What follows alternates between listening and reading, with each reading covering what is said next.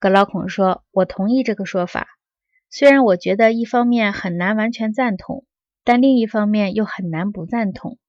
不管怎么说，既然我们不是只许听这一次，而是以后还要多次重复听讲的，让我们假定这些事儿就像刚才说的那样吧。让我们往下进至讨论法律正文，并且像讨论序文一样的来讨论它吧。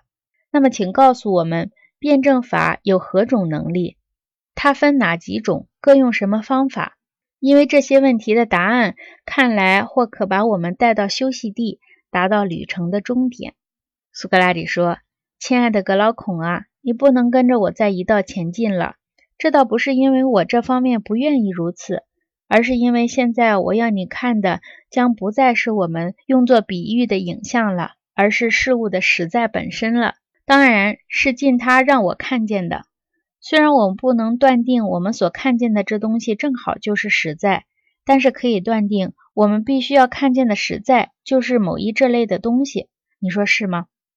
格劳孔说：“当然是的。”苏格拉底说：“我们是否还可以宣布，只有辩证法有能力让人看到实在，也只让学习过我们所列举的那些学科的人看到它，别的途径是没有的，对吗？”